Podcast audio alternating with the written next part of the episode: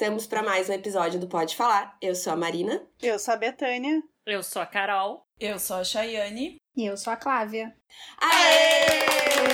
Clávia está aqui conosco novamente. Clávia que já fez um episódio sobre sustentabilidade com a gente. Eu não lembro qual é o número do episódio, mas, mas depois eu, eu relembro e boto lá no Instagram para quem quiser Já ouvir é esse do início episódio. da pandemia. É, é bem lá no início da pandemia. Clávia chiquérrima, está lá no Canadá, né? Curtindo um friozinho. Que inveja, Clávia. Tudo bom contigo? Tudo ótimo, tá? Aqui tá friozinho, mas tá um friozinho ameno. Mudei de estado, então tá mais tranquilo. Tipo quanto, Clávia? Acho que tá 5 graus. Ai, que delícia! Era glacial. tudo. É, uma inveja, assim, absurda. Como eu odeio passar calor e como eu gosto de passar frio. Mas, Clá- Clávia, antes de a gente entrar no assunto do episódio, que eu acho que o pessoal vai gostar bastante, é, conta pra gente, porque eu vi agora que tu tá- tá- tem uma linha de pets, né? Vende teu peixe, vende teu peixe, ó, né? Conta do, Ah, dos fala do produtos. concurso também. Fala, tudo, tudo. Então, é, eu comecei uma empresa que é sustentabilidade para pet, na verdade, que se chama Up Pet, que é de upcycling. Então tem tudo a ver com o que eu sempre gostei, né? Tipo, empreender, aí botei os pets no meio. Então, na verdade, a empresa, a gente pega tecidos que seriam descartados, né, da indústria de moda, ou pego de é, loja de thrift stores, é, gente, desculpa. É, e eu esqueci Isso é muito chique. Ai, thrift store, a gente pera, Ai, sabe como é que Brechó. é? Alfabetizado em inglês. Brechó, obrigada também. que Também me fugiu a palavra. Então, tecido de brechó ou de, de resto de indústria, né, que seria descartado, e faço, reproponho eles fazendo produtos para pet. Então, tá, tá começando aí, vai fazer um ano já. Qual é o arroba? Dá o arroba. É arroba up, né, up.pet. Pet. E a gente já falou que a gente quer quando ela vier pro Brasil. A gente vai querer. Sim. Eu e a Betânia já Muito querendo. conversamos que a gente vai querer embelezar o Bob e a Roma. Não, e tem coisa lindo. gato também, eu já andei perguntando Ah, aí. Chayane. Viu? Vou levar porque eu preciso fotos. Ô, Clávia, eu, já tenho até uma coisa pra te mandar fotos. Porque Ah, já me perguntaram várias vezes do meu iglu, que é a tendinha, sabe? Que fica suspensa. E, e eu não, não vi mais a venda. E os que eu vi à venda eu achei ruinzinhos, assim. Então eu vou te mandar umas fotos. Ai, aceito qualquer coisa. Adoro dicas. Agora eu fiz uma mochilinha pra pet que tá indo super bem, assim, a galera tá surtando. Ó, É a coisa mais fofa. Mas enfim, é super legal, é uma parte nova, porque o consumo de pet também é enorme, né? Então Sim. a gente também tem que olhar a sustentabilidade por esse ângulo, né? E é isso. claro. Ma- Mas vamos mudar pro assunto do dia, porque assim, todo mundo aqui assistiu o documentário Golpista do Tinder. Todo mundo ficou assim, putíssimo, chocado, porque os últimos cinco minutos dá aquele plot twist, fica assim, não, acre- não acredito. Não vou dar spoiler pra quem não assistiu ainda. Se não assistiu, assista, mas é basicamente sobre um cara que se aproveitava, se aproveitava de mulheres. Ele fazia esquema de pirâmide, entendeu? Ele tirava o dinheiro de uma, né? Claro, ele primeiro seduzia e tal, né? Dava um papinho ali, ah, meus inimigos estão me perseguindo, preciso de dinheiro, tararã. Aí com o dinheiro dessa, ele sustentava os luxos de outra, porque ele se passava por milionário, sabe? Ele andava só de carrão, voava de jatinho e tudo isso financiado pela pirâmide, pelo esquema de pirâmide de mulheres que ele tinha. E aí a Clávia nos contou que ela já passou por uma situação, não igual, graças a Deus, não, mas já passou por uma situação similar. E a gente também tem outras ouvintes que escreveram pra gente falando que, que já estiveram perto ou já, já passaram por uma situação assim, no grupo do Pode Falar. Outras meninas também que me seguem mandaram por DM, porque é uma coisa que realmente a gente não tá, tá livre, né, de acabar encontrando uma, figura dessas na nossa vida. Então a gente queria que a Clávia veio aqui pra nos contar a história dela, abrir nossos olhos, nos alertar, né? Porque a gente tem que acreditar no amor, mas naquelas, assim, né? Acreditar, mas Com assim. o pé atrás, sempre. Um pezinho atrás, porque né, homem, homem- homem é foda, né, gente? É, é- é aquela coisa, é castigo ter que nascer do hétero, mas vamos lá. Claro, então nos conta a tua história. Então, gurias, eu acho que o principal, assim, que eu quis comentar, e, e eu acho que o poder do podcast de vocês é para um monte de mulher, um monte de, de tudo que é idade, né? Então, eu acho que é importante a gente falar. Porque há um tempo atrás ninguém falava sobre relacionamento abusivo. Tu era burra, né? Tu caiu no Sim. golpe. Como ainda a gente viu no próprio documentário que muita gente criticou as mulheres, né? Tipo assim, elas foram, a vít- foram as vítimas e elas saíram, ah, burra, in- ingênua.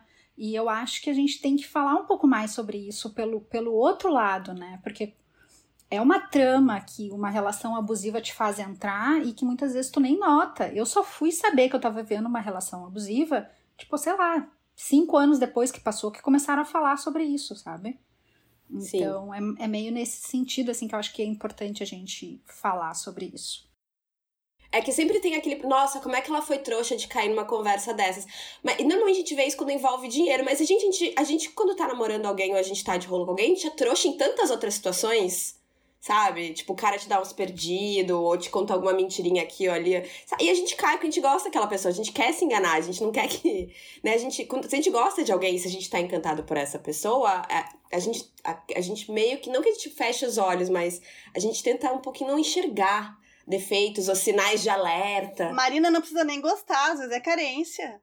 Também, E também. ainda mais agora que a gente já tá no momento de pandemia, faz dois anos praticamente. Então, assim, ó, tá todo mundo meio carente, tá todo mundo meio suscetível de ser enganado, não é verdade? É, verdade. E tem, acho que tem uma coisa de, da, da questão, assim, por exemplo, comigo eu, eu era muito nova, né? Eu tinha 19, 20 anos quando eu comecei a me envolver com ele.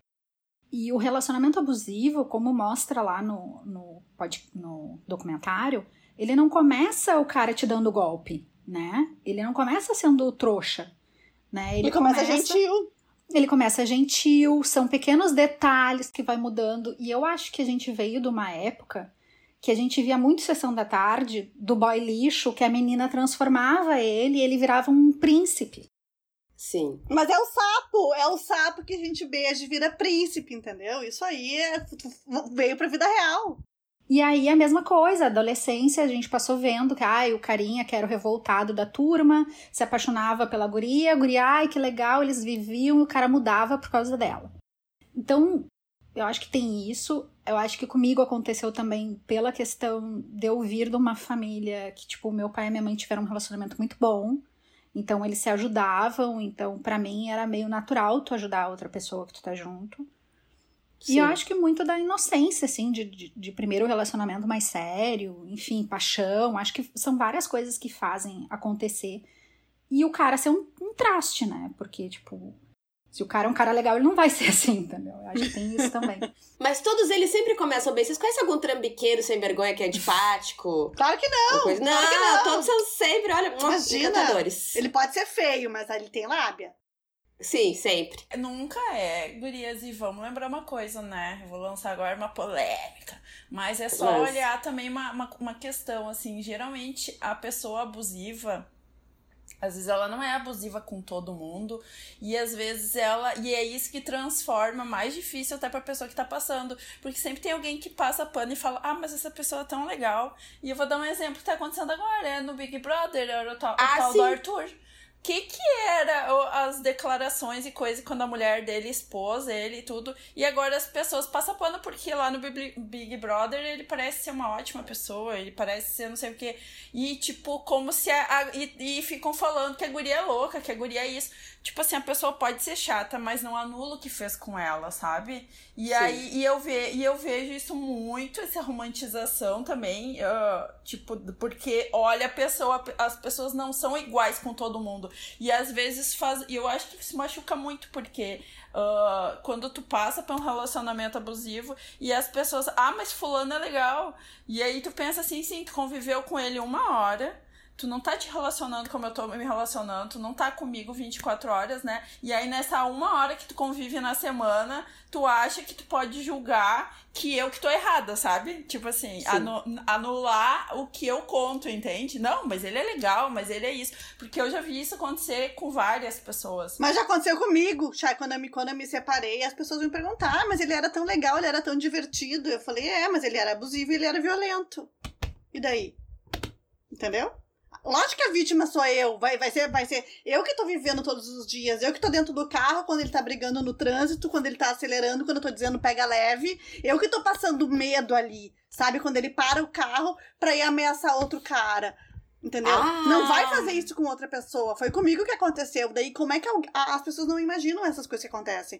Porque a a vida particular, dentro da casa, a vida privada, ela, a- as situações elas podem extrapolar de uma maneira que eh, quem tá de fora não, não tem a menor ideia. É. Sim. comigo, assim, resumindo, né? Uma longa história, mas tentando resumir. Ah, não, conta em detalhe. conta- A gente quer detalhe. Sem resumir. não, é um episódio inteiro. Então vamos lá. Peguem seus lenços. então, comigo começou assim.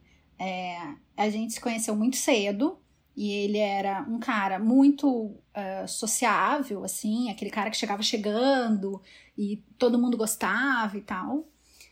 E as minhas amigas adoraram ele, assim, de início, assim, todo mundo, nossa, que cara demais, não sei o que fica com ele e tal, começaram a botar pilha.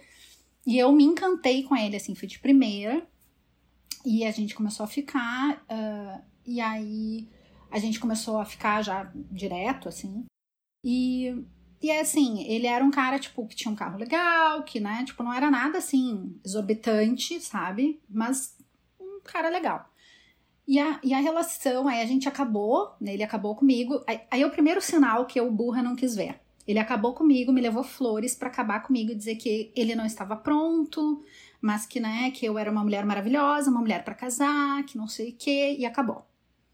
E aí, tá, Isso assim, depois de quanto tempo de. acho que a gente tava junto há uns seis meses. Daí tu pensou, não, mas eu vou reconquistar ele. Aí que entra o, o negócio, né?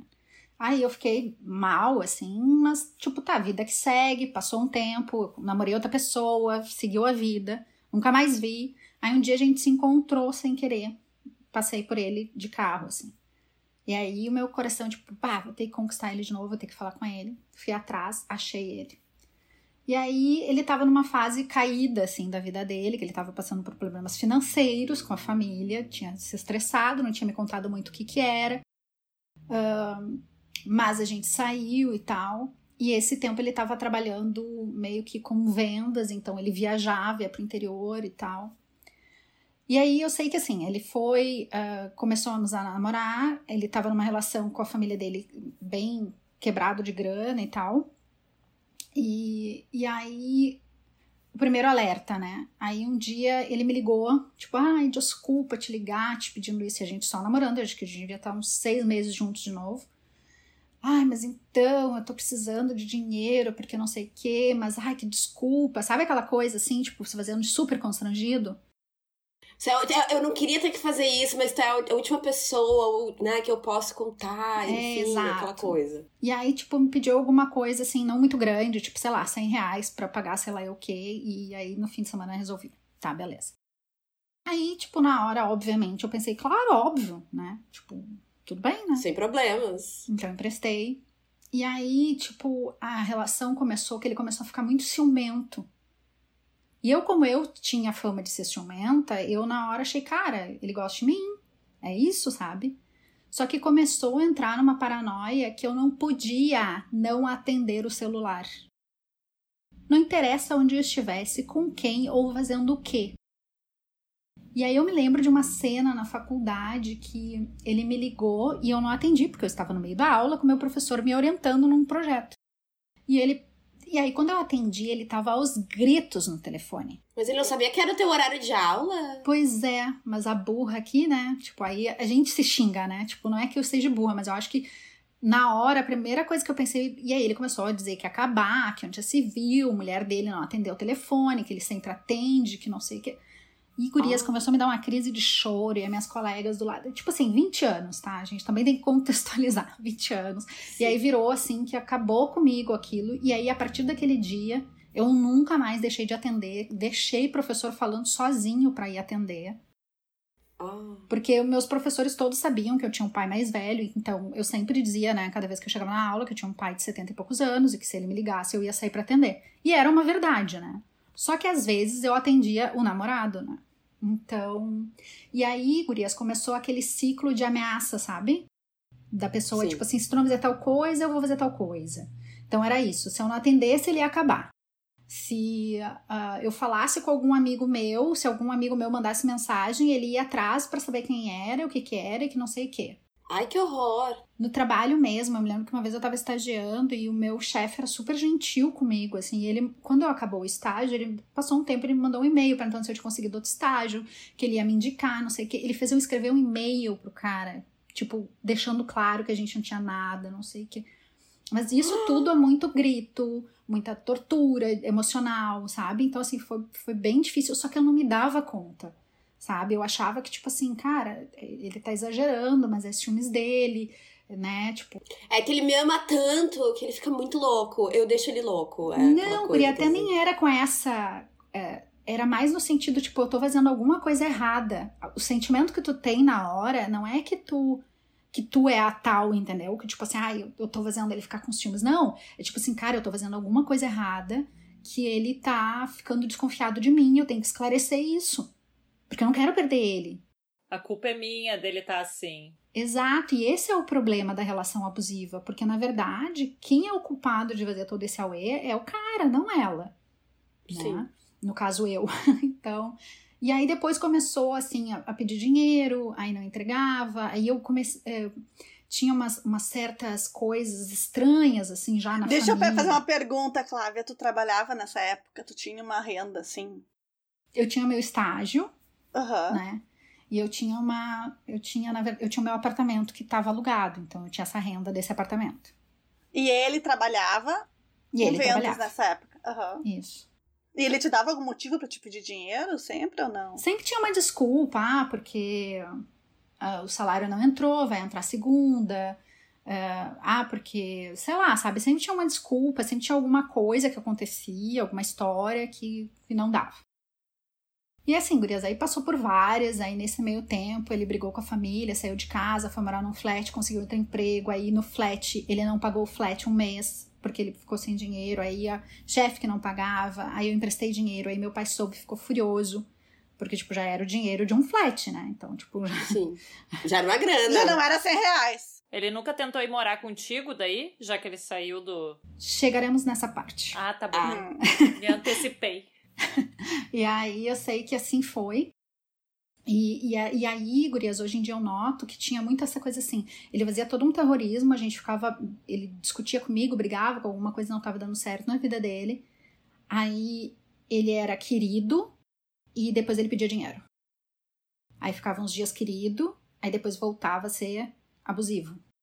Era um ciclo abusivo, querido, dinheiro. Abusivo, Exato. querido, dinheiro sabe? E, e aí era sempre assim, e, e, eu acho que tem um pouco da família dele ser treteira, sabe? Tipo assim, hum. tem um pouco disso, assim. Depois tu, eu fui pensando, eu fui vendo, assim. Eles têm uma coisa de pega um cheque, fica sem fundo, aí tá, depois eu, tu pega o dinheiro e retorna, pega emprestado com fulano, paga depois, aí pega com. Sabe? Eles, eles têm uma coisa assim que eu acho que é meio um pouco cultural do, do ciclo ali dele. Ah, eu entendo que, tipo, se eu pegar 10 reais emprestado de alguém, eu vou ficar pensando naquilo até eu devolver. Eu vou, tipo assim, sei lá, Betânia me emprestou 50 reais. Enquanto eu não devolver os 50 reais da Betânia, eu não vou ter coragem de comer uma casquinha de sorvete na frente da Betânia. Porque que, que eu tô comendo casquinha se eu não paguei ela de volta eu ainda? Eu quero saber quanto é que é meu almoço que a Marina pagou, aliás. Inclusive, tá? Prazer pagar o almoço pra Fica ti. Aqui registrado. Mas foi presente, não foi empréstimo. E nesse meio tempo da relação abusiva, a pessoa vai te separando de todo mundo. Sim. Também tem isso, né? Então, Sim, assim, sempre tem isso. Isolar, isolar a vítima. Ela vai te isolando, assim, tipo, ah, tal amiga é chata, uma namorada da outra amiga é mala, então, ai, vamos sair. E aí tu começa a andar com o ciclo da pessoa, né? Sim. E tu não vai te dando conta. Tu simplesmente vai achando, ah, é a vida, né? As pessoas não estão sempre juntas. E é uma coisa, muitas vezes, até meio natural, que, assim, que a gente tem que prestar muita atenção. Quando a gente começa a namorar, a gente acaba, às vezes, abandonando alguns. Não abandonando, mas saindo bem menos com alguns amigos. A gente acaba se auto-isolando, não é nem porque às vezes a pessoa quer ou não, é porque tu quer. Eu amo tanto essa pessoa, eu quero ficar tão junto com ele que a gente só faz coisa nós e, tipo, acaba esquecendo do mundo lá fora, né? Tem é, e como também. ele tinha esse negócio de viajar, então quando ele voltava, eu queria ficar com ele. Então, tipo assim, ele passava semana fora, chegava fim de semana, tinha vezes que era cada duas semanas ele voltava, então também acontecia que isso fazia a coisa ficar nesse quadro também, né? Porque eu sempre Sim. fui muito sociável, então é, eu ir perdendo esses laços, eu andava mais com as gurias da faculdade, então aquilo meio que me bastava, porque eu tava na faculdade, então, né, tu acaba uh, não te dando conta do quanto tu tá te afastando. Nesse Sim. meio tempo, meu pai começou a ficar super, tipo, confio nesse cara, sabe? Mas também, cada vez que ele falava para mim, a gente entrava num certo atrito, porque eu dizia pro meu pai que era ciúmes, que era implicância. né? Que tem um pouco disso, que no fim tu quer acreditar que a tua família tá super te protegendo, só que na verdade ela tá querendo te mostrar que não tá certo. Então, Sim. aí a coisa foi evoluindo. E aí um dia ele disse: tá, por que a gente não vai morar junto? Né? E, e eu tinha um apartamento no meu nome. Ele disse: vamos morar no teu apartamento. Ah. Não é tu convidando para ele morar no teu apartamento, é ele dizendo: vamos morar no teu apartamento. Que maravilha, olha que ideia de gênio. Que bom, né? É. Mas eu que sempre fui romântica, né? Queria casar, achava lindo, sempre. Tanto é que o meu marido, coitado, ele foi, coitado, ele chegou depois, então ele pegou todo a tranqueira, ele pegou todo o contrário, né? Eu disse pra ele, ou tu casa ou tu vaza, porque eu vou casar, então... Mas o outro, então, ficou naquelas, ah, então vamos casar e tal, fiquei super feliz. Meu pai achava que eu era muito nova, me disse, ah, mas tu é muito nova, tu nem acabar a faculdade, não sei o quê, mas eu queria, fiz, acontecia até ir pra lá. E aí começou a, tipo, desabar direto, assim, sabe? Porque aí tu começa a ver que, tipo, Cara, conta de luz a pessoa não pagou. Ah, mas pelo menos avisa, porque tem aqueles cretinos que não pagam e, sabe, tu descobre quando corta a luz de casa. E tem esses filhos da puta também, né? É quase isso. Foi quase isso. Ai, nossa, eu ia ficar muito puta. Ah, então, eu, tu não eu, tipo... fica puta, Marina, porque tu tá tão envolvida que tu fica com vergonha. Hum. Tu entende? Eu acho que o, o ruim da, da, da, história abusiva é que tu começa a, a, a tomar como se fosse tua culpa. Sabe? Sim. Então, bom, enfim. Olha a diferença. Eu lembro que quando uh, a gente ainda morava no outro apartamento, sem ter filho ainda, se tem uma coisa que eu prezo é pagar contas em dia, né? E o Gustavo, uh, às vezes, se passa. E uma vez cortaram a luz lá de casa. Guria! Eu mato se Só que eu só fiquei sabendo depois que ela já tinha sido religada. Porque ele sorte. sabia que eu ia morrer, que eu ia matar ele, entendeu? Então quando eu cheguei em casa, já tava tudo resolvido. Então. Porque uma, uma conta, tipo, de, sei lá, quatro, cinco meses atrás tinha passado e ele não tinha visto, entendeu? Realmente a gente não olhava que tinha o um aviso nas outras lá, né? Sim. Mas ele resolveu antes porque ele sabia que eu ia matar ele se eu chegasse em casa sem luz. Gente, bota no débito automático a luz, pelo amor de Deus, todo mundo precisa de luz, entendeu? Se tu não tiver dinheiro, bota no débito automático, aqui em casa é. no débito, gente. Eu tô até com medo, porque agora, né, estamos numa fase que a luz tá vindo um assalto. Ah, bom, é ar-condicionado, né, Mori? Ô, Clávia, uma coisa que tu falou que me chamou a atenção, que tu falou assim, ah, que tu sente vergonha, né? Mas eu acho também que essas pessoas que são manipuladoras, elas fazem tu sentir como se a culpa de tudo fosse tua. E, e, e, quando a gente incute a culpa em alguém, isso aí é muito pior, porque aí que tu não te dá conta, porque uh, tu acha que aquilo é um problema teu, tu pega pra ti, né? É uma coisa muito mais complexa. Isso quando a pessoa não tenta, tipo, literalmente jogar a culpa em ti. Porque, assim, tem um caso muito próximo a mim que a pessoa disse pra esposa: Ah, mas tu sempre soube que eu nunca fui muito bom com dinheiro. Tu não devia ter deixado essa, esse assunto em particular comigo. Tu sabe que eu nunca fui bom com dinheiro. Eu já ouvi essa frase. É, então, por que tu não disse? Se não pode dar conta, avisa. Não, tipo, né? Deixa o negócio ir crescendo, crescendo, crescendo. Porque é criança, né, Marina? Porque é uma criança, criança que precisa ser é. cuidada, porque homem é assim, né? Quer dizer, não, não, tipo, nem todo homem agora tá nessa, na moda, né? homem. né? Nem todo homem. Mas enfim, gente, é difícil tu encontrar um homem que não vai procurar uma maternidade também na mulher, né? É. Mas eu acho que nesse caso, por exemplo, que nem a Marina tá falando, eu acho que a pessoa faz esse jogo. Eu já ouvi essa frase. Só que aí, essa é a frase que ele joga quando a coisa deu errada. Porque enquanto Sim. a coisa tá ainda sob controle, ele quer mandar. Tu não entende. Sim. Eu já ouvi essa frase. Tu não entende nada de finanças. Tu não nasceu para isso. Tu é muito patricinha. Era o que ele dizia para mim. Tu é patricinha, tu não entende nada. Desculpa, sabe o que, que eu ouvia? Eu ouvia assim, pra ti é fácil. Porque tu tem um, um, trabalho que tu não vai perder, porque é estável, porque o apartamento é teu. Então, assim, ó, pra ti é muito fácil reclamar de mim. Pra ti é muito fácil tu dizer que isso, isso ou aquilo, entendeu? Porque a tua situação tá tranquila. E daí eu pensei, ah, é, seu filho de uma puta. Enquanto tu tava lá fazendo um monte de festa e viajando o mundo, eu tava sentada estudando, né? Me odiando, tipo, tendo crise de ansiedade. E, e agora tu vai me dizer que para mim é muito fácil a vida, sabe? É. Gente, já passei muita raiva ouvindo isso. É, eu também. E eu acho que. E assim, aí a coisa começou a muito degringolar com esses pequenos detalhes, mas eu continuava querendo acreditar que não, que ele era uma pessoa que, tipo, veio de uma família com essa coisa, esse gap aí de, né, esse problema. Desorganizados com dinheiro, desorganizados com dinheiro. Exato, vamos ser assim, né? Tipo, uma pessoa, uma família assim que, tipo, já teve muito, já gastou muito, perdeu, sabe? Tipo, uma família desestruturada. E eu achava, cara, não, ele, ele vai, vai aprender, ele vai olhar minha família, sabe? Então acho que tinha isso, e na época eu era estagiária, então eu não ganhava grandes coisas. Mas ele, não, que eu vou dar um jeito e tal. Beleza. Eu sei, gurias, que foi indo, assim, a coisa foi ficando muito ruim. E aí ele me convenceu a vender o meu apartamento. Ah, Ah, não. Ah, sim. não. Filho da puta. Sim. Pra pagar qual dívida dele? Não, era pra, era pra investir na empresa dele, pra investir junto com ele na empresa, pra gente ser sócio de uma empresa, um negócio que ele conseguiu com o pai dele, com o primo, com o cachorro do Outra ideia de papagaio. gênio dele. Outra ideia de gênio dele. Porque quem era bom nos negócios era ele, não eu, né?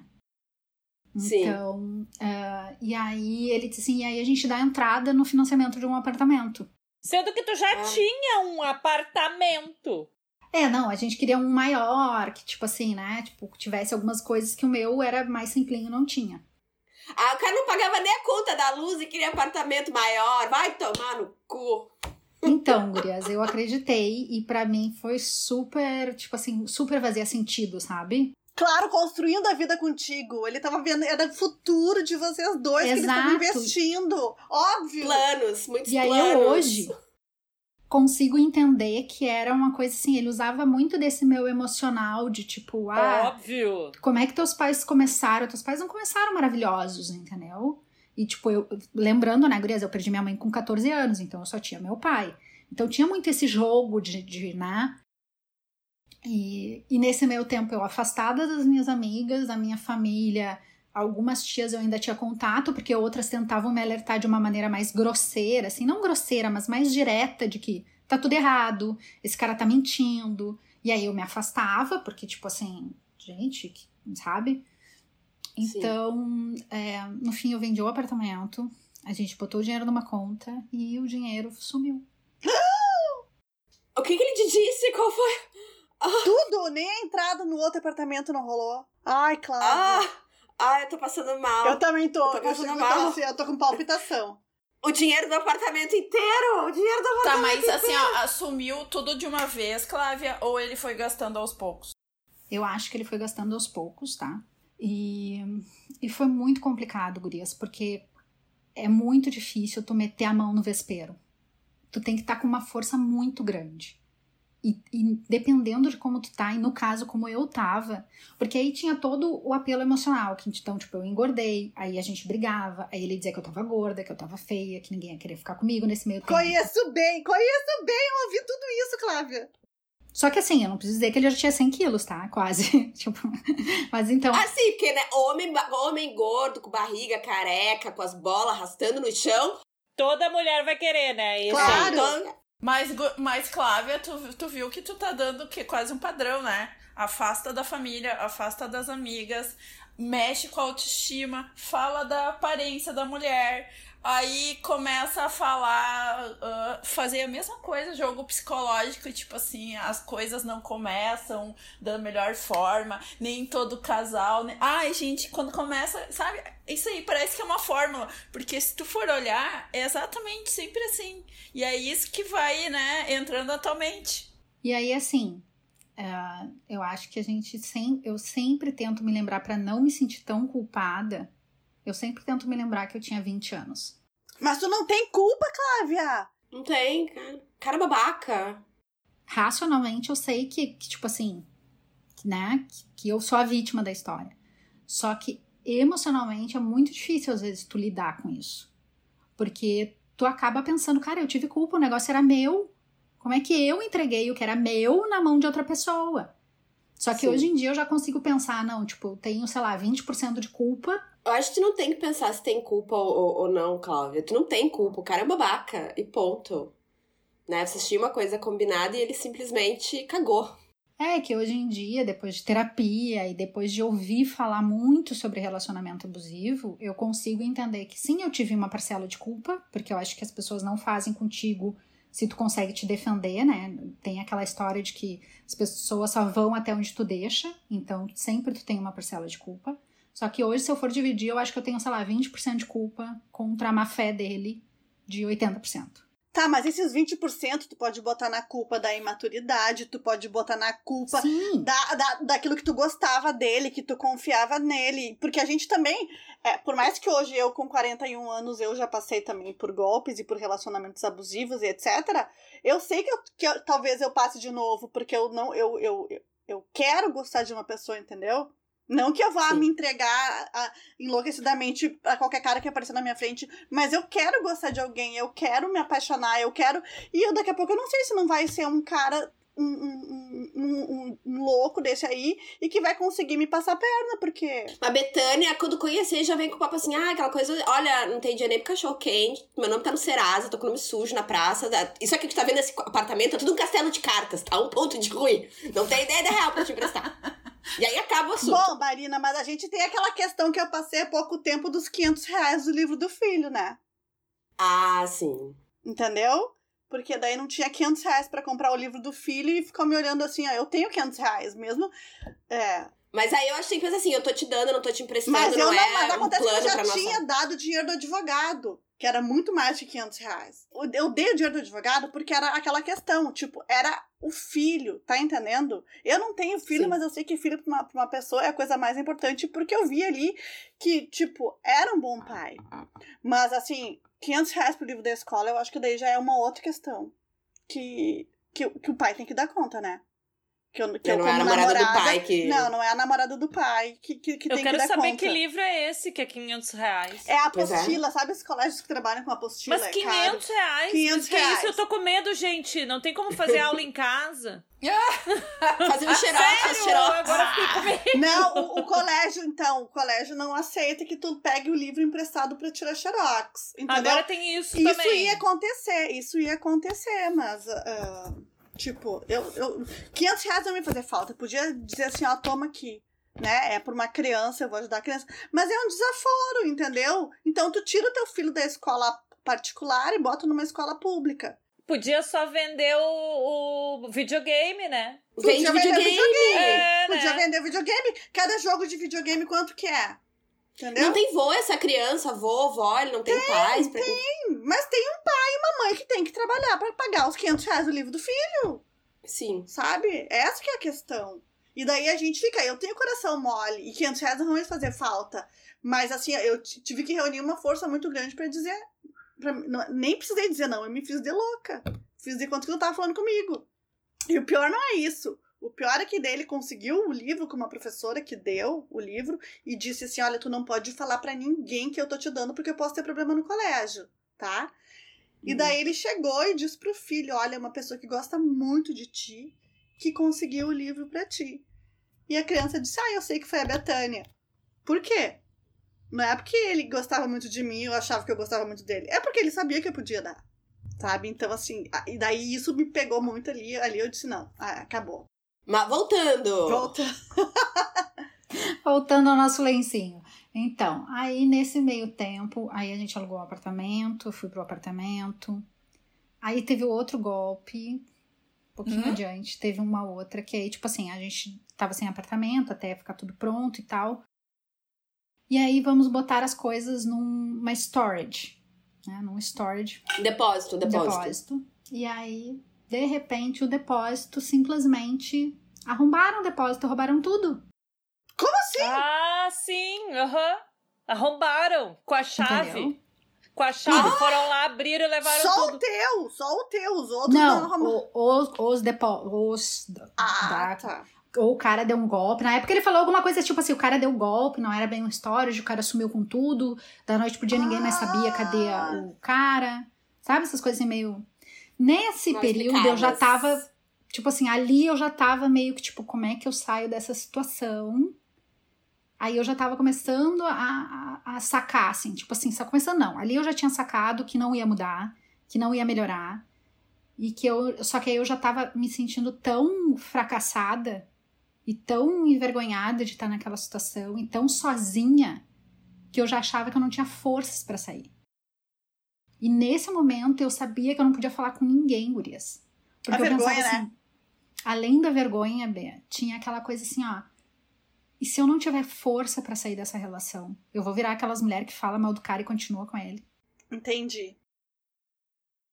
sabe? Uhum. Então, porque eu achei que pra mim tava meio acabado. Tipo assim, cara, eu tô super sobre o peso. É, na época eu tava, sei lá, com 22, 23 anos. Eu Meu achava, cara, Deus, uma criança. Um bebê. Mas eu achava que, tipo assim, acabou, já casei com um cara, já não vou poder casar de novo. Minha família, tipo, meu Ah. pai tá super decepcionado com o que eu tô fazendo.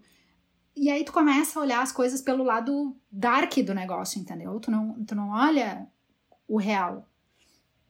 Então foi muito difícil, foi um período bem difícil. Pra mim, assim, a gota d'água foi um dia que eu tava nesse apartamento e chegou o cara que era o dono do apartamento e disse assim: Ah, eu vim falar com teu marido. E eu disse: Ah, ele não tá, ele tá trabalhando.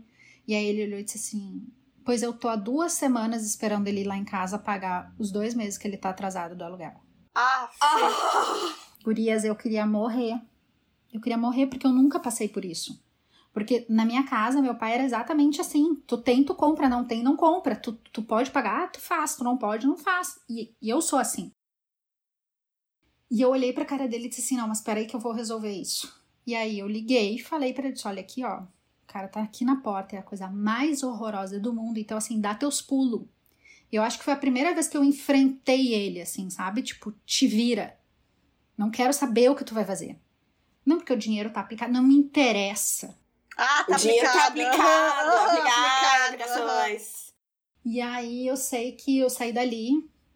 E aí o cara, aí ele chegou uns dois dias depois e tal, e me deixou o cheque pro cara, né? E disse, ah, então ele vai passar aí pra pegar. E o cara foi lá no apartamento do meu pai, que eu tava no meu pai, ele foi lá pra pegar, e aí eu entreguei pra ele, eu disse, ai, desculpa, né? E eu tava super sem graça, porque, tipo assim, o erro era nosso, entendeu? Não era do cara, e o cara. tem que- E aí ele olhou pra minha cara, assim, ele era um cara mais velho, assim, ele tinha, sei lá, cinco, 60 anos. E ele olhou pra minha cara e disse Minha filha, quem olha pra ti já vê que tu não é do mesmo berço desse cara. O que que tu tá fazendo com ele? Eu tô te falando como pai. Sai fora. Gurias, aquilo foi assim, ó, muito difícil de ouvir. Porque é uma pessoa que não te conhece, que não sabe nada da tua vida. E foi duro, sabe? Então, assim, aí nesse, nessa mesma semana, meu pai disse: Não, eu preciso ir pra São Paulo ver tua família, ver meu irmão, que era o irmão mais velho do meu pai, vamos comigo e tal. E eu fui com meu pai. E, e lá, assim, foi, foi quando eu me libertei. Porque eu cheguei lá, minha família, né, minha prima, eu tenho uma prima que também é mais velha, porque a família do meu pai é toda mais velha. Então, minha prima é como se fosse uma tia. Sim. E aí a minha prima com os filhos que tem mais ou menos a minha idade, os meus primos, tipo, comprando carro, acabando a faculdade, o outro namorando, o outro querendo noivar. Tipo assim, as coisas mais normais, sabe? E eu olhei. Ninguém eu... tava atrasando o aluguel dois meses, nem sendo cobrado na porta. Nada, ninguém tava imóvel. passando vergonha, ninguém tava com medo de ser descoberto, que tava, não sabia o que tava acontecendo com o dinheiro, sabe? E aí eu me lembro que. hum, Aí eu conheci uns amigos da minha prima, a gente saía e tal. E aí um dia eu fui com a minha prima e um amigo dela numa, numa, num culto de uma igreja. Olha, não tem nada a ver comigo, mas eu fui. Porque esse amigo dela convidou, já fazia mil vezes convidava e ela nunca ia. Eu disse, ai, vamos lá e tal. A gente foi. E, Guria, é uma coisa muito louca, porque a missa parece que foi pra mim, sabe? O culto. que era uma coisa assim, tipo, falando sobre é, o quanto coisas que a gente faz trazem consequências e que a gente tem sim capacidade de lidar com isso. Gurias, foi assim, ó, um vexame, mas eu comecei a chorar compulsivamente. Que eu acho que assim, eu acho que eu nunca chorei tanto na minha vida, porque tava todo o choro a- Uhum. junto ali. Acumulado. E aí a- eu saí dali, a minha prima olhou e disse: O que, que tá acontecendo?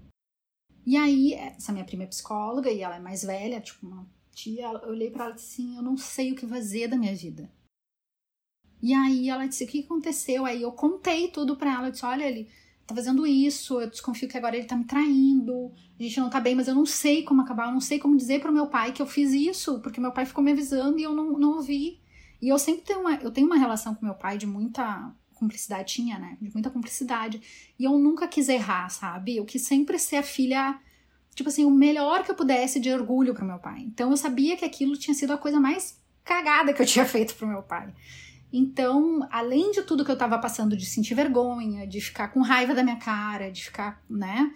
Uh, tinha a questão de, tipo, tô decepcionando meu pai, sabe? E aí a minha prima falou assim, ela disse, Clávia, tipo, tu é uma menina, tu te apaixonou, tu fez, tu fez errado, fez, mas acontece. E ela começou a apontar vários casos da família que fizeram cagadas bem piores que a minha, assim, tipo, não por esse motivo, mas por motivos bem mais idiotas. inclusive o dela, assim, ela disse assim, e o tio Álvaro continuou lá apoiando, que era meu pai, né? Teu, e teu pai apoiou todo, todas essas coisas, então assim, fala com ele, eu vou contigo falar com ele. E aí foi, foi meio que por aí, assim. Então eu me lembro que nesse momento que eu voltei de São Paulo, é, eu falei com meu pai, eu disse, eu não quero mais estar com fulano, com traste. Tu não queria e... mesmo ou ainda tinha aquela questão é, afetiva envolvida? Não, já eu já não tava. Já, tá. Eu já tava, sabe, tipo assim, chegou um momento que, e aí nesse meio tempo aconteceu uma outra coisa que ele me apresentou uma colega de trabalho, né? Então era uma colega, que era tipo assim, uma colega que era filha do chefe dele. Então, pra. E aí, quando eu vi a guria olhando para ele, eu disse: essa guria é apaixonada por ele. Porque ela tá com a mesma cara de idiota que eu tinha. Sabe quando tu reconhece, assim, tipo, cara, eu já olhei assim. E a guria tentando ser amiga, sabe aquelas que te tipo, busca no, no Skype, na época era MSN, né? Te busca no MSN, ai, vamos conversar. Ah, querendo puxar assunto, fazer amizade. É, ah. e aí, tipo, na época era o Orkut, aí, tipo, começou a entrar umas pessoas estranhas no meu Orkut, dizer quem é essa pessoa, nunca vi, sabe? Mas, tipo, não dava bola. E, ah, moral da história, um dia eu abro o meu MSN e tá lá escrito: Feliz da vida, estou grávida. É dele. Era dele! Ah, filho! Ah! Gente ah! do céu. Ai, tem um lugar no inferno pra esse tipo de macho, um lugar bem específico no inferno pra esse tipo de macho. E pra ela, da né? Puta. E pra ela também, mas assim, eu, eu fico mais puta com ele, porque ele era casado contigo. Mas eu acho que ela, ali também rolou um golpe com ela. Será? Ah, é, porque ela é filha do dono da empresa. Será que não? Tem calma, mais? Calma, tem que mais? tem história ainda. Ai, vamos lá então, vamos lá. Então, Gres, aí foi isso. Aí eu, eu cheguei, eu me lembro que aí quando eu vi isso, assim, foi tipo tudo meio na mesma semana, tudo na mesma época, sabe? Tipo assim, os astros resolveram, tipo assim, amiga, acorda. E aí... A merda nunca vem sozinha, ela vem com outros petalotos junto, ela vem rolando, criando uma bola enorme. É. E aí, uh, eu me lembro que eu cheguei e falei para uma das minhas melhores amigas, assim, ela, ela tinha ficado com o meu cachorro, né, com o Simba. Então ela, ela foi lá me levar o Simba e eu olhei para ela e disse assim, é e ela, o que que tu tem? Tu tá diferente. E eu disse pra ela, eu decidi me separar do traste. Menina, aquela guria deu um grito no meio da rua. Finalmente! e eu aos prantos, assim, sabe? E ela disse, pelo amor de Deus, eu achei que tu nunca mais ia cair em si. Eu não te reconheço. E aí ela começou a falar tudo que ela estava sofrendo de me ver sofrendo. Sim. Guria virou um chororó no meio da rua. e o coitado do cachorro ali fazendo festa, não entendendo nada. Então, Tadinho do Simba. Perdido no rolê. Simba. E aí eu sei que. Uh, aí nesse meio tempo, né? Então, uh, aí eu perguntei para ele, eu disse, essa fulana tá grávida de ti? Aí ele ficou quieto, assim. Eu não vou te mentir. Mas eu podia mentir. então sei. Ah, que vantagem! Que filho da puta. E, bom, eu sei que assim, pelo que eu soube depois, os dois são mais ou menos meus trambiques, assim. São chegados ah. num trambique, é meio tudo farinha do mesmo saco. Mesmo naipe. Se conheceram, parece que numa casa de bingo. Então, tá aí, né? Que vocês queriam sim, sim, dinheiro. Eu já conheci gente de bingo também. Aí eu fui muito em bingo quando eu era jovem, eu gostava de ir no bingo, não, não julguem o bingo. Tu ia pela comida, Marina, tu ia Gente, pela tinha comida. buffet de pizza, Viu, a bebida era barata. Marina ia pela comida. só, que, né, só que nessa época o bingo já tava proibido, tá? Ah, tá, não. Na minha época era, tipo, não, era grande, era aquele lá do outro lado da cidade. Como é que era o nome no shopping? No shopping total. Isso. Não, era no Bourbon County, tinha um bingo enorme. Isso, era é. esse mesmo. Eu ia lá Sabe, no Bourbon. O meu primeiro namorado tinha um amigo, muito amigo dele, que o pai dele tinha um bingo dessa época aí já que não podia mais, tá? E, tipo, toda a família era muito trambiqueira, toda. Um dia eu fui num aniversário, um dia eu fui no aniversário desse guri, na casa dele, e ele era um guri muito querido, sabe? Mas ele tinha uns amigos dele muito estranhos. Era querido, mas trambiqueiro. Tá, mas olha, os amigos dele falando assim, chegou pra mim e falou, ai, tu que é a fulana de tal, namorada do Pedro? E eu falei, sou eu. Ele, pois é, fiquei sabendo que tu, tu, tu é do interior lá e a tua família tem, tem isso, tem, é, posto de gasolina, né? E eu falei, tá, e o que que tem a ver? Ele, não, porque olha só, eu trabalho com caça-níquel. Quem sabe a gente bota lá uns caça-níquel e tal. E eu falei, olha... E, sabe, então eu fiquei puta porque um amigo dele foi dizer, um amigo do meu ex-namorado foi dizer lá pro outro trambiqueiro lá, criminoso, né, que a minha família tinha posto de gasolina e pra, pra botar a caça-níquel. Gente, isso aí não tem cabimento, um troço desse, sabe? Não tem cabimento. Bom, só pra terminar, o pai do guri foi morto num desses esquemas aí, não sei o que, do bingo, tá? Ah! É. Pesado. Pesado, pesadíssimo. Pesadíssimo. Tenso. Gente Tenso. finíssima. É. Claro, mas mas agora conta pra nós a tua volta por cima. Daí, a partir do momento que tu largou, o que tu fez pra retomar a, a tua vida? As rédeas da situação. Foi, foi mergulhar na merda, entendeu? Porque, tipo, tu não tem muito o que dá pra fazer. tu vai recuperando as tuas forças aos poucos. Aí eu fui vendo que realmente ele tinha sumido com dinheiro. Que eu comecei a cobrar, cadê? Eu, né? Não era pra ter tanto separado e tal, não sei o que. Nunca teve. Aí tu começa a cair em si, aí foi super difícil, porque meu pai ficou muito, muito frustrado, muito decepcionado, eu também. E aí eu achei que, tipo assim, acabou ali pra mim, entendeu? Eu achei que eu nunca mais ia me recuperar. Mas graças a Deus, meu pai sempre foi um cara muito à frente, assim. Então ele me mandou pra psicóloga. Ele disse, não, tu vai fazer Querido. terapia. É, precisa, tu precisa entender o que aconteceu e, e entender aonde que tá a tua força pra nunca mais nada acontecer contigo.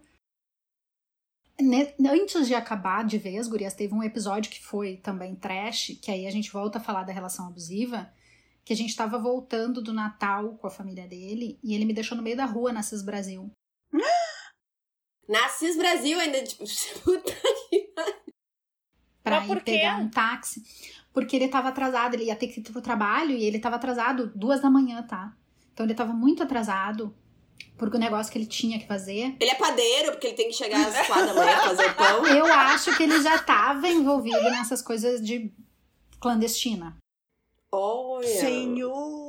E isso tudo foi depois da gravidez da menina, lá já, já tinha Não, isso foi não. antes. Não, isso Ah, foi, tá. foi antes, foi, foi antes de saber da gravidez da guria. Porque quando eu soube a gravidez da guria, já tinha tipo, acabou, né? Tipo, foi. Ela só deu a pá de cal em cima, assim, sabe? Sim. E aí, nes- nessa vez, eu, eu, eu não tava, eu não tinha ido a São Paulo ainda, então nessa vez que aconteceu isso, nesse Natal, eu olhei e disse assim, cara, o que, que eu tô fazendo da minha vida? E ali eu, eu entrei em desespero total, sabe? Então logo em seguida eu fui pra São Paulo. Mas aí tu vê como uma pessoa abusiva, porque ela tá nem aí pra ti. Sabe? Cagando. E aí eu olhei e disse assim, gente, o que, que eu tô fazendo da minha vida? Sabe? Então aí eu fui pra São Paulo em seguida, aí aconteceu tudo isso. E aí a minha volta por cima foi muito aos poucos, gurias. Foi assim, reconstruindo relações com as amigas que começaram a dizer, cara, a gente perguntava o que estava acontecendo, tu nunca dizia o que estava acontecendo. É, a gente sabia que ele estava fazendo coisa errada, mas também não tinha muito como falar. É, tipo assim, teve gente muito grosseira que falou, tipo, tu é burra, né? E isso pra mim é o que é mais doído e é uma das coisas que eu mais gostaria que a gente deixasse claro aqui no podcast, sabe? Tipo assim, a pessoa ela não é burra, ela tá sendo enrolada, ela tá sendo Enganada. induzida, Enganada. sabe? Então é muito triste quando as pessoas dizem que tu é burra, que tu é ingênua, que tu. Eu me lembro que tinha uma novela que tava acontecendo na época que o cara tomava o golpe de uma mulher. E aí uma vez uma tia disse assim, ó, tá vendo aí, ó, esse idiota caiu nesse golpe, que nem tu. Ah. Valeu, Ai, que tia! desaforo! Obrigada, tia! Mas é uma coisa, assim, que, tipo, a pessoa não falou exatamente por mal. Ela tava falando, tipo, no negócio da novela. Que ela... E ela falou, cara, eu não acredito que tu caiu, entendeu? Então, só que assim, nem tu acredita, porque tu nunca acha que vai acontecer. Só que a tua, tua autoestima já tá lá no pé, né? A pessoa vai te envolvendo nessa história. Então é muito complicado, assim. E aí foi isso, Gurias. Eu fui saindo com terapia, com as amigas, com meu pai. Meu pai, Gurias, assim, tipo, até me dá vontade de chorar de tanto que ele é uma pessoa fora da curva, entendeu? Porque meu pai olhou pra mim e disse assim, Clávia, tu é muito nova. Sorte que tu não teve filho com esse desgraça, que tu nunca mais precisa ver Ai, a cara sorte dele. mesmo, graça. Eu quero que as Sorte mães, mesmo. graças a Deus, porque senão tu ia estar presa nesse merda o resto da vida. Imagina. Então, meu pai, meu pai sempre dizia: graças a Deus tu não tá envolvida com esse cara. Tipo assim, graças a Deus tu não pegou doença nenhuma desse idiota. Sabe? Tipo, tu não teve filho, tua vida vai continuar, tu é uma mulher inteligente, tu é capaz, tu vai dar volta Dinheiro dá pra recuperar, né? Pior é se ele tivesse te passado alguma doença, pior é se tivesse, sei lá, engravidado dele. Aí ia- a vida inteira tu ia estar conectada com essa pessoa 171. É, exato. É. E que ele arda no fogo do inferno. Ai, que ele arda muito, Gurias, cara. aí depois eu fiquei sabendo que ele conta pras pessoas que ele comprou um apartamento na planta pra mim. E que ele paga o apartamento pra mim. Claro. Não. Ele vive de mentira, né? Ele vive de Audácia. enganação, ele, ele vai continuar enganando todo mundo. Claro que ele não vai falar a verdade. É, tu acha que ele vai contar a história verdadeira? Claro que não. Então, Gente. foi assim, foi em busca de terapia, foi as amigas, foi ficar um tempo muito sozinha, porque foi um momento de ficar com muita vergonha, até ter todo um tempo de terapia pra entender, né? Tipo, não, cara, não sou eu a errada. Eu me lembro que uma amiga também, que a minha amiga do prédio, a gente é tipo uma, uma família lá no Jambalaya. E aí um dia ela olhou pra mim e disse, Flávia, isso daí vai virar, sabe o quê? Uma cicatriz. Vai passar. Eu disse pra ela, não tem como, eu nunca mais vou esquecer, eu nunca mais vou, sabe? Tipo, tu fica naquela coisa e ela olhou pra mim assim, aí ela me mostrou, né? Tu tem essa cicatriz no pulso, não tem? E eu digo, tenho. E ela aperta isso daí. Eu apertei, ela doeu e eu digo, não. E ela, é, mas se eu tivesse te dito isso no dia que a ferida tava ruim, tu ia apertar, tu ia me matar. Porque tá doendo. Agora não. Agora ela vai estar ali, ela vai lembrar, tu vai lembrar que ela existe, mas não vai mais doer. E tu vai aprender que, tipo, o que tu fez pra ter essa cicatriz, tu não vai fazer de novo. Então, foi muito isso, sabe? Adorei essa amiga. Nos Eu apresenta. Ela é maravilhosa. Adorei ela. Não, eu, eu tenho sorte, assim, porque eu tive muitas amigas que, que foram muito legais, que entenderam, que, que. E amigas que eu tinha me afastado total, que, tipo assim, cara, graças a Deus tu voltou, sabe? Tipo. E conhecer outras pessoas. E aí é aquela coisa, a vida vai seguindo, né? Tu, tu não pode parar. E o meu pai sempre foi dessa teoria, né? Não pode parar, pode parar. Então, tipo, vai seguindo a vida. E, e assim, me formei, né? E aí, nesse meio tempo. eu me formei, comecei a trabalhar, e, enfim, aí tive a minha empresa. Então, assim, as coisas foram caminhando, eu fui buscando. E aí, hoje, eu olho pra trás e vejo que isso daí foi horrível, foi a pior coisa que eu, se eu pudesse dizer assim, tipo, ai, me arrependo alguma coisa na vida, me arrependo, me arrependo muito. Mas eu entendo que eu, que eu tava no meio desse golpe, no meio de uma ilusão e que aconteceu. Espero que ninguém passe por isso, porque é muito ruim mesmo. Mas. E aí hoje tá linda, casada, feliz no Canadá, entendeu? Então hoje eu olho e digo assim, cara, tu tá na mesma meleca que tu já tava. Porque eu não sei muito dele, mas o pouco que eu sei é continuar a mesma meleca. Sabe? Ele não evoluiu, ele continua no mesmo. Então continua a mesma coisa. dele. Não vai mudar, não tem como mudar. Ele não quer mudar. Primeiro que ele, ele provavelmente não quer mudar, entendeu? Ele não, não, não tem condição de mudar, não vai. Uma pena que talvez outra mulher vai estar sofrendo na mão dele. E é assim. É. E pena do filho, né? Porque ele deve estar, que idade deve estar o filho dele? Sei lá.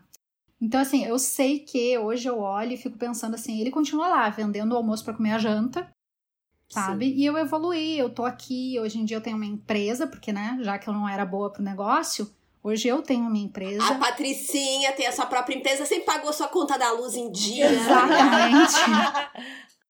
Então, assim, hoje eu vejo, assim, a minha trajetória e, tipo assim, aconteceu e eu tenho... Eu, eu só gostaria que ninguém mais passasse por isso, porque é muito solitário e é muito difícil. Porque tu vai te isolando das pessoas, porque tu começa a ficar com vergonha. Mas, mas, mas hoje em dia eu olho e digo assim, tipo, hoje eu tô aqui, sabe? E ele tá lá, na mesma meleca. Ai, tomara que eu tenha alguém aqui nos ouvindo, se tiver alguém que nos ouvindo tá passando por uma situação não, ah, parecida, não tenha vergonha, porque a vergonha às vezes te impede de pedir ajuda pra alguém pra poder sair dessa situação. Não tenha vergonha. Quem tem que ter vergonha é a pessoa que tá fazendo coisa errada, não tu, entendeu? Gente, a gente tem que ter certeza disso. Sempre vai ter alguém pra ajudar. Pode não ser a família, se a família não tem uma condição emocional pra isso, mas vai ter algum amigo, vai ter, sei lá, alguém vai estar do teu lado pra te ajudar. É só tem que ter coragem pra pedir ajuda, né? É, as minhas tias foram maravilhosas comigo, assim, sempre me apoiaram. Teve tia que me contou história já de Trambique. Então, assim, gurias, a, gente olha esse, esse doc, né, desse cara do, do Tinder, e a gente acha, não, não é possível. Cara, é possível. Tem vários casos, e hoje em dia tem muitos casos de cara dando golpe em mulher mais velha, porque tá sozinha, Também. né? Porque. e, e tomam golpe, assim, horrorosos pela internet. Então, assim, sabe, é um negócio que a gente precisa falar, que não tá sozinha, que acontece, que a gente precisa falar. Precisa falar que existe relacionamento abusivo. O relacionamento abusivo não começa já o cara te batendo no segundo encontro, né? Uhum. Tipo assim, ele nunca me bateu, mas tudo que ele fez foi tão ruim quanto. Acabou com a tua autoestima. Acabou com Total, a tua autoestima. eu tive que reconstruir lá do pé, né? Então, então é uma coisa que eu não desejo para ninguém, assim. Eu fico pensando, acho que, tipo, nem a pessoa que eu menos gosto no mundo eu gostaria que passasse por uma coisa nem perto, sabe? É, e uma coisa que tu falou, Clávia, lá no início, que eu fiquei pensando, que tu disse assim, ah, aquela coisa de gente assistir filme de sessão da tarde, eu tenho a mesma impressão que tu, que isso entra na mente, principalmente da mulher, que a. Que é, e, e até às vezes é meio. Uh, por vaidade, às vezes a pessoa pensa assim, ai, mas ele vai mudar por mim, porque tem gente que se sente assim, ai, a pessoa mudar como se fosse uma coisa boa, né? Como se a pessoa uhum. não devesse mudar por ela. Ai, essa pessoa mudou por mim. E isso é uma coisa muito ruim, porque essa crença de que. É dos filmes que muito tempo ficaram martelando lá, que os homens mudavam totalmente por causa de uma menina, é muito ruim, porque isso na vida real não se repete, quase nunca, entendeu? Então eu acho que as meninas, antes de querer mudar um homem, ajudar um homem, elas se ajudem. Tipo, quem puder, faça terapia Tipo assim, porque é bem normal as gurias se doando lá, fazendo tudo pelos cara lixo e esquecendo delas e fazendo exata a coisa mais clássica, se afastando de todo mundo, porque a criatura, né, ele sabe que quanto mais sozinha ela tiver, mais vulnerável vai ser, mais vai conseguir tirar dessa mulher. Então, se eu fico pensando se tiver alguém aqui escutando que tá passando por um relacionamento difícil, em que tu tu tens os sinais, assim, que a pessoa não é fácil, que a pessoa tem ciúme das tuas amigas, tem ciúmes da tua família, todo mundo é, todo mundo é ruim, só ele é o bom para ti. Gente, uh, se tu não tem condições de se abrir com uma amiga, busca uma terapeuta. Mas não fica sozinha nessa, sabe? Não fica sozinha. E eu acho que também tem aquela questão, assim, sabe? Eu, eu noto que as minhas amigas de fé, assim, as que puderam, elas ficaram do meu lado, sabe? Mesmo eu me distanciando, elas ainda mantinham um certo vínculo. E outra coisa também importante é a questão de, da sua independência financeira e de ter um controle e organização. Porque às vezes pode ser muito mais fácil tu dizer, ah, o fulano paga e eu só transfiro o dinheiro para ele. Mas, gente, eu, talvez eu seja muito desconfiada, mas eu acho que se algum dia eu, eu chegasse a dividir casa com alguém, casar, alguma coisa assim mesmo assim, tem que dividir as contas, né? Eu ainda ia conferir pra ver se fulano pagou todas as contas, porque eu acho que eu, eu, eu mato se algum dia desliga a luz aqui por falta de Viu, Marina? Foi isso que pensou na minha cabeça, mas, mas é... foi resolvido o problema. Foi resolvido. sabendo. Mas eu acho que é bom, assim, periodicamente dar uma olhada, dar uma olhada em todas as contas, ver se tá tudo pago. Não, não, não bota essa responsabilidade inteira na mão da outra pessoa, porque é pra evitar surpresas, entendeu? E olha que louca aconteceu comigo. Eu tinha dificuldade, hum. assim, de me organizar, né? Não, não era não, hum. não, não que, que de gastar mais ou essas coisas, mas assim, de não me lembrar de pagar conta, porque, tipo, sempre morei em, em casa que foi dos meus pais, que meus pais pagavam as contas, entendeu? Então, Sim. Quando, eu vim, quando eu vim morar no meu apartamento, que eu vim morar logo com ele, é, eu pagava todas as contas, eu apartamento, só para deixar bem claro, tá? As despesas uhum. todas eram minhas. Uh, e às vezes, e a única conta que não tava no débito automático era o condomínio.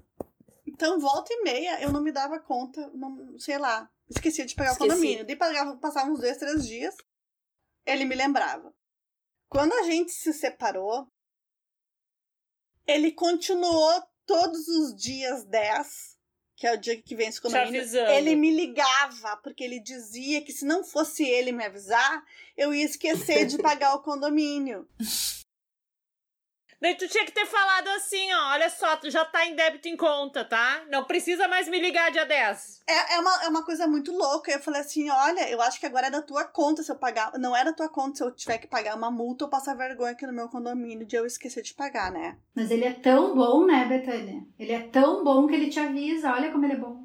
Mas é isso, é, entendeu? É tipo assim, mas tu precisa de mim. Porque tu não sabe te organizar para pagar o condomínio em dia. Gente, mas assim, resolve. Eu tenho uma agendinha no meu celular, porque as contas elas não mudam de data, né? Meu cartão de crédito vence sempre dia 25, o condomínio aqui é sempre dia 15. Então, na minha agenda do, do celular, tá sempre ali todo dia 15 do mês lembrar condomínio. Todo dia 25, lembrar cartão. Todo dia 28, lembrar conta da luz. Tudo, até os que estão em débito automático. E eu ainda olho, pra, porque já teve, eu já tive problema uma vez do gás.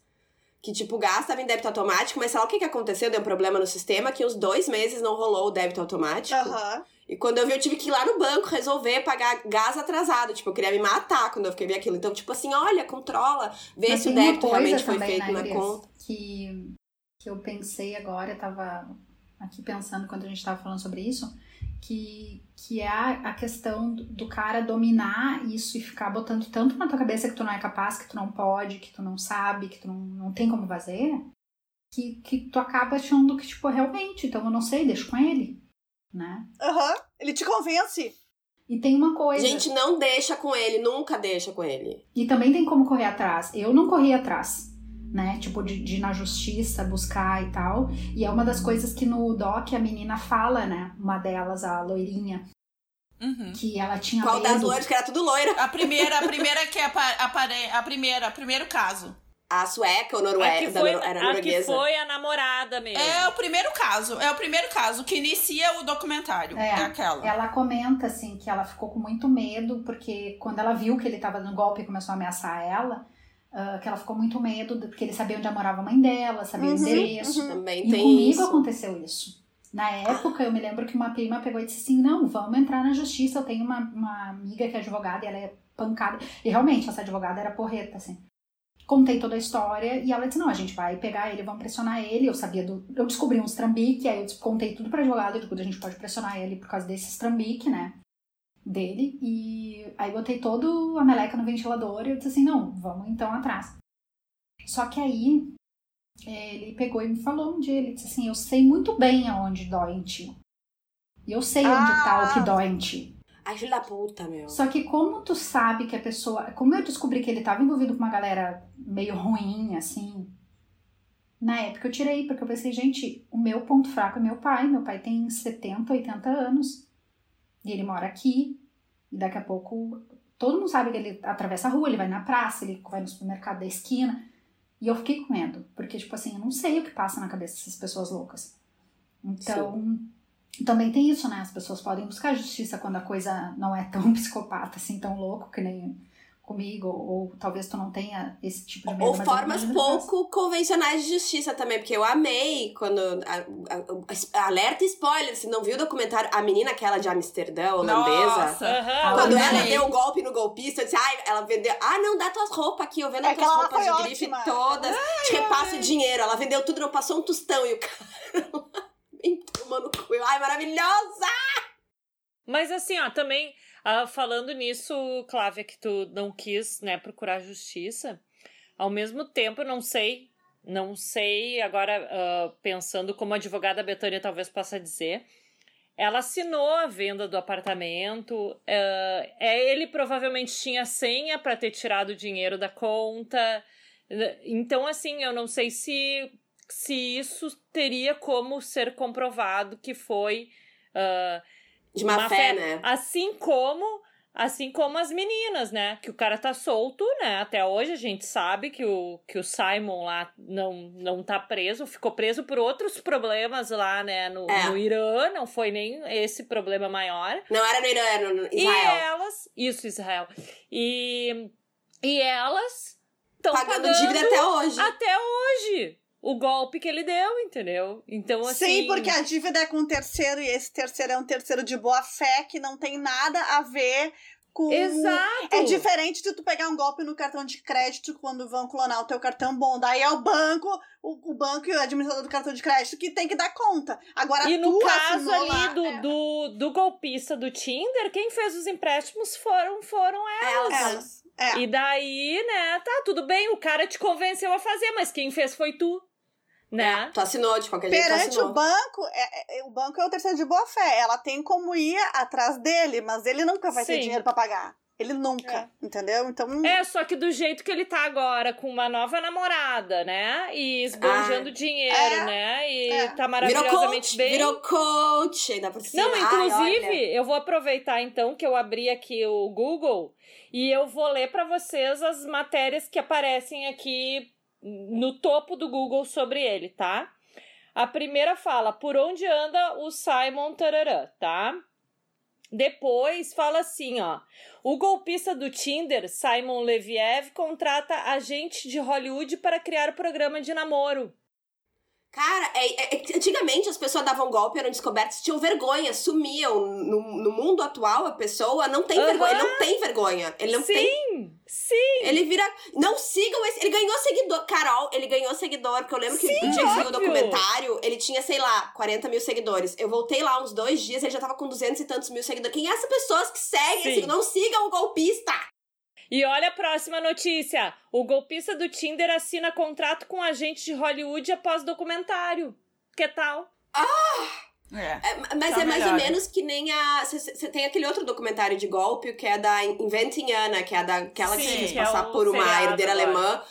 E, e essa mulher, ela, ela, ela ganhou dinheiro com a série da Netflix. Sim, Depois eu descobri Netflix. que ela ganhou dinheiro. Ela ganhou dinheiro e pagou os problemas, né? Alguns Os problemas com os dela. E hoje em dia ela tá tentando ficar famosa de novo. Gente, não dá ibope pra essa. Não vamos dar ibope pra essa galera do É, eu ruim, acho que, sabe? que eu não sei como é que funciona, mas eu vi que tem alguma coisa com, ai, não sei que patrimonial, né? Tipo, que o cara te induz a pegar teus, teu patrimônio. Mas é um, um processo super complicado, assim. Então eu não sei como as pessoas podem fazer.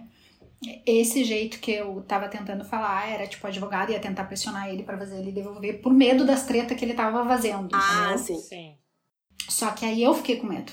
Eu fiquei com medo Mas dele. daí tu ia depender da boa vontade dele, Dele. e do medo dele de ser alguma coisa mai, maior e dele Porque- te devolver. Mas porque não, isso- né, que a justiça fosse te ajudar de alguma forma. Nesse É. caso, não teria muito, assim, porque é exatamente isso. E é que nem essas meninas lá do Doc, né? Elas não têm muito o que fazer. Eu espero que a Netflix tenha pago alguma coisa pra elas, alguma porcentagem do que eles Ai, lucraram. com- tomara. Se bem que eu acho que não, porque elas estavam fazendo vaquinha. Eu vi que tinha um Ah, elas GoFundMe pra pagar. Elas estão é verdade. fazendo, né? Elas estão fazendo. É.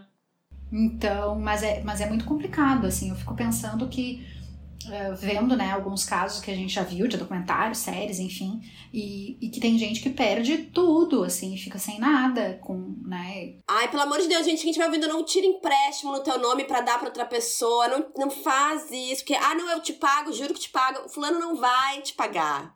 Nem boleto da Renner, não compra pra ninguém. Uma coisa, não seja fiador de aluguel, pelo amor de Deus. Não Não. seja, tá? Porque tu pode perder a tua casa, tá, gente? Eu acho que tem todo esse abuso, né? Eu acho que as pessoas, os golpistas sabem com quem eles atingem, né? Também tem isso, Uhum. né, gurias? Eu acho que hoje em dia eu fico pensando assim, eu acho que eu era muito ingênua também. Flávia, assim, não, muito- eu acho que todo mundo é uma vítima em potencial pra eles. Entendeu? O, É. o, o que vai mudar vai ser o tipo de golpe eh, dependendo da vítima. Mas todo mundo é uma Porque vítima em potencial. afinal, afinal, isso tudo aconteceu quando ele já era teu marido, né? Vocês É. já moravam juntos.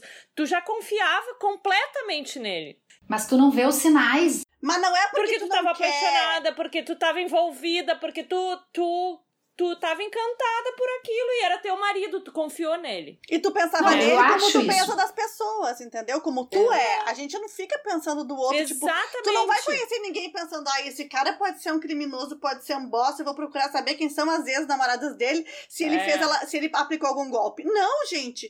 Tu vai conhecer um cara, tu vai dizer, ah, que bom, cara legal, ah, ele é formado em quê, ele trabalha em quê. É a partir disso que tu vai, quem são os amigos dele. Mas não, tu não vai conhecer pensando, ele já deu um golpe a alguém, será? Ele paga o IPVA do carro dele? Entendeu? Ele Ai, perdeu eu a ia me preocupar com carteira. essas coisas. Eu vejo tanto documentário que eu ia me preocupar com essas coisas. Já falei pra vocês. Se eu, se eu me pedir dinheiro, não tenho. Não tenho. Mas eu acho. Que a gente, a gente tá calejada já, né, gurias? A gente já tem Sim. uns 40 anos, então acho que serve também Ah, pra gente sim. avisar. Porque graças a Deus a informação hoje em dia tá a mil por hora, né? Então, graças a Deus, isso que aconteceu contigo foi quando tu tinha perto de 20 anos, né? Quanto tempo já se passou e quanta informação hoje em dia a gente tem sobre relacionamentos abusivos. Que graças a Deus tá abrindo o olho de muita gente, né? E até porque antes era um tabu falar sobre isso, e mais ainda falar sobre dinheiro, tá? Porque é Ainda é importante. tabu falar de dinheiro. Mas é importante falar sobre dinheiro, porque a gente trabalha pra ganhar dinheiro. Não que a gente tem que falar quanto que a gente ganha e quais são nossos planos. Mas a gente, sabe? Mas a gente tem que falar sobre educação financeira, tem que falar sobre dinheiro, tem que falar sobre como cuidar. Não, não é tabu ganhar dinheiro, gente. Ao contrário. É legal, do teu trabalho é É, legal. ajudar, ajudar o teu parceiro se ele tiver num momento ruim, ou alguém da tua família, não tô dizendo pra não fazer isso, mas faça com responsabilidade. Não tire empréstimo teu nome para dar o dinheiro pra outra pessoa. Empresta. Aliás, eu, se acontecer comigo, eu não vou emprestar dinheiro, eu vou dar o dinheiro. Se eu tiver para dar, eu dou. Que eu puder dar, eu dou. Mas emprestar, porque é, é, é pedir para se incomodar depois. Porque as, as pessoas nem sempre vai ter, vai ter condição de te devolver, ou fica aquela situação chata que aí tu emprestou e aí tu vê que a criatura tá viajando, tá comprando roupa nova não tá te pagando dinheiro de volta. Então, assim, se tiver pra dar, dá, né? Não, não empresta. Eu acho que Mas sim, eu acho que, que o ponto é, é exatamente isso, assim, de, de, de, de se dar conta do que existe relacionamento abusivo, que o relacionamento abusivo não começa simples, existe relacionamento abusivo familiar também como existe, né, de, de marido, mulher, namorado, existe familiar, então assim. As pessoas tóxicas têm amigos e têm família, gente. Pessoa tóxica tem tudo isso. É. Golpe não é só de namorado, pode ser golpe de família. Já ouvi histórias também da prima. Ai, me empresta o cartão pra comprar não sei o que, a TV. Vocês nunca ouviram no Inviabilize? Quem escuta no Inviabilize tá bem ligado nesses... Calejadas já, né, Calejadas essas histórias aí de... Ai, me empresta o cartão, vou comprar uma TV. A pessoa nunca mais te paga uma parcela e tu, ah, tu tá, fica sem a TV e sem dinheiro. Não, olha, é complicado, gente. Mas eu acho que ah, por hoje tá bom, né? Já estamos aqui com uma hora e treze de episódio. falamos, falamos. Mas, Clávia, olha, ai, que bom que tu é maravilhosa. Hoje em dia tu passou pelo que tu passou, entendeu? Mas tu cresceu, tu aprendeu, amadureceu. E tá numa muito melhor hoje em dia. E, e só desejo o que tem de melhor para ti e o que tem de pior pro teu ex. Eu espero que ele coma merda. Traste, vamos chamá-lo assim, Traste. porque é assim que merece, né? Desejando tudo de ruim pro traste. E quem tá nos escutando agora não tenha vergonha, a gente não tem que ter vergonha. Se tu, tu não fez nada de errado, tu confiou em alguém, foi o, o, que, que tu, o que tu fez. E se tá passando por um errada. momento assim difícil, quiser dividir com a gente, pode escrever. Pode. Não necessariamente a gente vai falar sobre isso, né? Mas se quiser que a gente fale, a gente pode voltar Sim, a falar. É, os casos de família podem mandar para nós. A gente adora casos de ouvintes. A gente adora, pode mandar. Clávia, muito obrigada por participar de novo aqui com a gente. Dá de novo o arroba da tua linha pra pets. Vamos lá, é UpPet, né, no Instagram, tem o site que é uppet.k do Canadá. Então, fiquem lá se quiserem ver. Às vezes eu também falo A gente tem ouvinte no Canadá. A gente, a gente tem outra tem, no Canadá. Tem ouvinte no Canadá.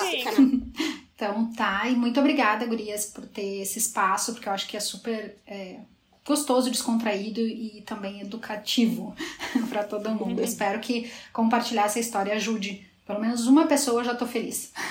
Ai, de verdade, acho que vai ajudar. Deve ter alguém que tá nos escutando tá passando por um relacionamento ruim nesse momento. Mas é isso, gente. A gente espera que vocês tenham gostado do episódio. Aprove tenham aproveitado o tema, porque é eu, eu adoro esse tema, eu adoro ver documentários sobre esse assunto. São sempre histórias que surpreendem. A tua, Cláudia, eu tô assim de queixo caído. Mas... Vamos vender pra Netflix aí, Flávia. Vamos vender pra Netflix essa história. Tu ganha uma grana. Tô dentro. Mas é isso, gente. Uma boa semana. Beijo. Beijo. Beijo. Beijo.